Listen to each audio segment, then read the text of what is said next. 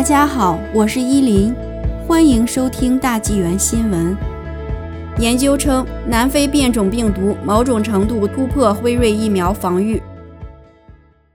加拿大正在加快为民众接种疫苗的步伐，但接种疫苗后再次感染病毒的报告频现，许多加拿大人担心疫苗能否抵御不断变种的病毒。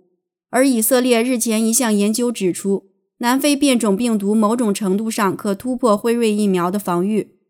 据 Global News 报道，这项四月十日发表的研究比较了将近四百名接受一剂或两剂疫苗十四天或更长时间后仍然确诊感染的患者，与另外近四百名未接种疫苗而感染的患者的情况。结果显示，近四百名没有接种疫苗的组别中，只有百分之零点七的人感染了南非变种病毒。但另外一半已接种疫苗的组别，却有百分之五点四的人感染南非变种病毒，相差近八倍。研究人员表示，与最初的冠状病毒和在英国首次发现的变种病毒相比，辉瑞疫苗对南非变种的效力较差。以色列几乎感染病例都是感染英国变种病毒。特拉维夫大学的阿迪斯特恩说：“我们发现，与未接种疫苗的组相比。”在第二次接种疫苗的人群中，南非变种病毒感染率要高得多。这意味着南非变种病毒在一定程度上能够突破疫苗的保护。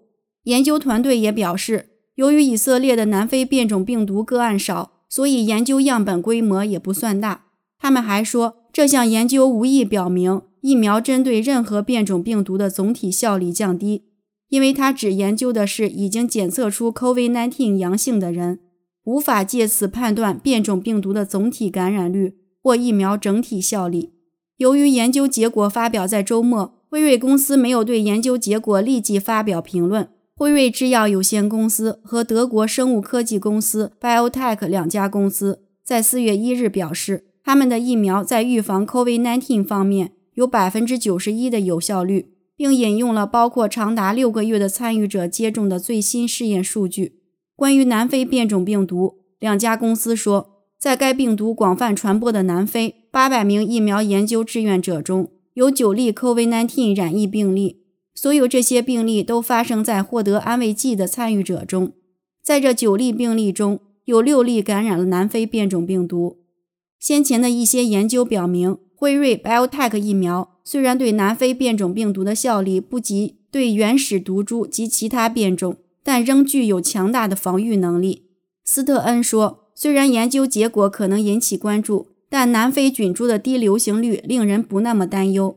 即使南非变种病毒确实突破了疫苗的保护，它也没有在人群中广泛传播。他补充说，英国变种可能正在占据主导，从而阻止南非菌株的传播。